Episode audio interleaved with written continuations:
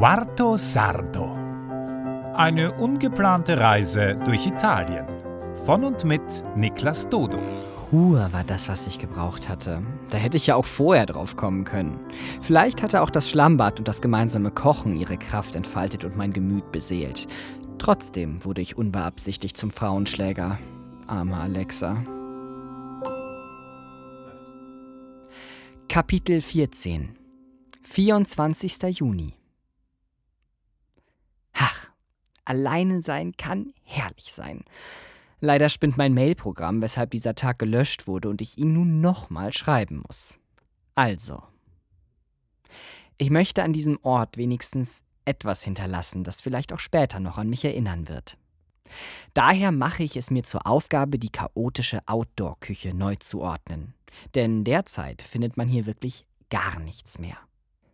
In den Regalen sind Dutzende Töpfe und riesige Pfannen in, auf und untereinander gestapelt. Gewürze findet man in den verschiedensten Ecken. Genauso wie Teller, Tassen und Gläser keinen wirklichen Platz haben, sondern nur über dem Waschbecken tropfend vor sich hin trocknen. Zudem gibt es eine Spülecke auf einem Tisch mit drei blauen Wannen. In der ersten ist Spüli mit Wasser, in der zweiten und dritten Schale ist klares Wasser. Dahinter befinden sich Abtropfsiebe, die bis zum Umfallen mit Geschirr beladen sind. Kein Teller gleicht dem anderen. Viele sind kaputt, haben Macken. Tassen mit Henkeln scheinen Luxusware zu sein.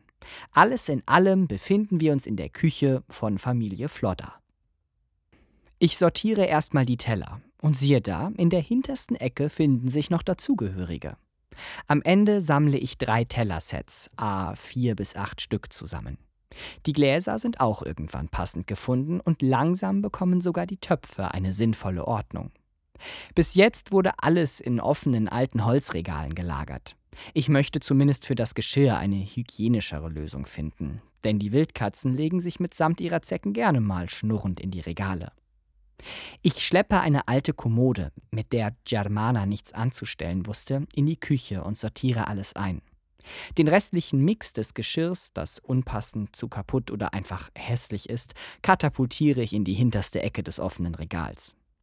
Ich finde auf dem Hof eine kleine weiße Schublade, die ich ebenfalls in ein Regal hebe. Anschließend befülle ich sie mit lauter Krimskrams aus der Küche, der ansonsten einfach irgendwo offen rumgelegen hat. Ich beende meine Arbeit nach ein paar Stunden, als ich eine uralte Bialetti Espressokanne in einem der Schränke finde. Ich kann's nicht fassen. In dem verstaubten Ding ist immer noch der Kaffeesatz, samt weißen Belags.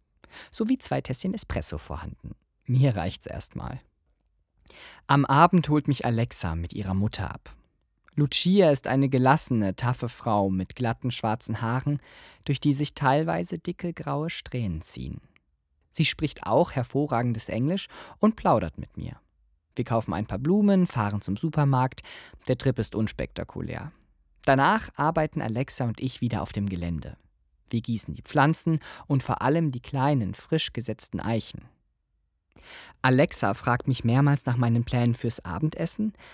Ich habe zwar noch genug Leftovers, aber am Ende lasse ich mich doch auf die unterschwellige Einladung zum Abendessen bei Alexa ein. Das Haus ist wunderschön. Aus hellem Stein gebaut, ähnlich einer Burg mit diesen typischen Dachmauern und gemütlichen braunen Schlagläden. Umgeben von Bäumen, die voller Lichterketten hängen, welche am Abend alles in ein romantisches Gold tauchen. Innen sind die massiven Steinmauern von warmen dunkelbraunen Türrahmen unterbrochen. Die Küche ist klein, aber geschmackvoll. Alles ist gepflegt, so sauber. Lucia und Alexa haben ein Bed-and-Breakfast-Angebot in diesem Haus. Es gibt mehrere schöne Zimmer, Apartments und einen Dachausblick, der allerdings schwer erreichbar ist. Hier lebt auch eine Katze mit einem roten Halsband. Wow. Der Unterschied zu den Wildkatzen bei Germana ist einfach gigantisch. Diese Katze ist flauschig, gut gefüttert, sauber, süß. Aristocat. Willkommen in der Zivilisation, Niklas. Nach dem Essen sitzen wir noch auf dem Balkon und quatschen miteinander. Alessandro, der kleine Halbbruder von Alexa, ist übrigens auch dabei. Allerdings reden wir sehr wenig miteinander, da mein Italienisch und sein Englisch einfach zu schlecht sind. Lucia erinnert mich ein bisschen an eine italienische Julia Roberts. Die tiefliegenden Augen, kleine Nase, großer Mund. Für eine Italienerin hat sie erstaunlich wenig Temperament, was ihrer Herzlichkeit aber in keinster Weise im Wege steht.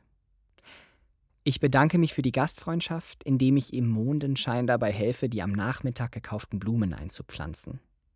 Kurz danach verabschiede ich mich von Lucia und Alessandro, in froher Erwartung, diese Gemeinschaft nochmal innerhalb der nächsten Tage in Anspruch nehmen zu können. Und dass dies auf Gegenseitigkeit beruht, steht außer Frage. Es gibt diese Art von Menschen, bei denen ich mich so unglaublich willkommen fühle, als hätte ich ihr Leben durch meine bloße Anwesenheit bereichert. Als würden wir uns auf einer Ebene anschauen, die weder mit Augen ersichtlich noch mit Worten beschreibbar ist. Als würde man den anderen fühlen. Ich glaube, das ist der Moment, wo wir einen Platz in unserem Herzen freimachen. Auch hier muss ich wieder an Germana denken, denn genau auf dieser Ebene konnten wir uns noch nicht begegnen und werden es vielleicht auch nie. Und vielleicht ist das auch einfach mal in Ordnung, Niklas. Alexa fährt mit mir durch die Nacht, zurück zu meinem mich erwartenden Trullo. Wie Lucia hat auch sie an diesem Abend ein kleines, aber feines Apartment meines Herzens bezogen.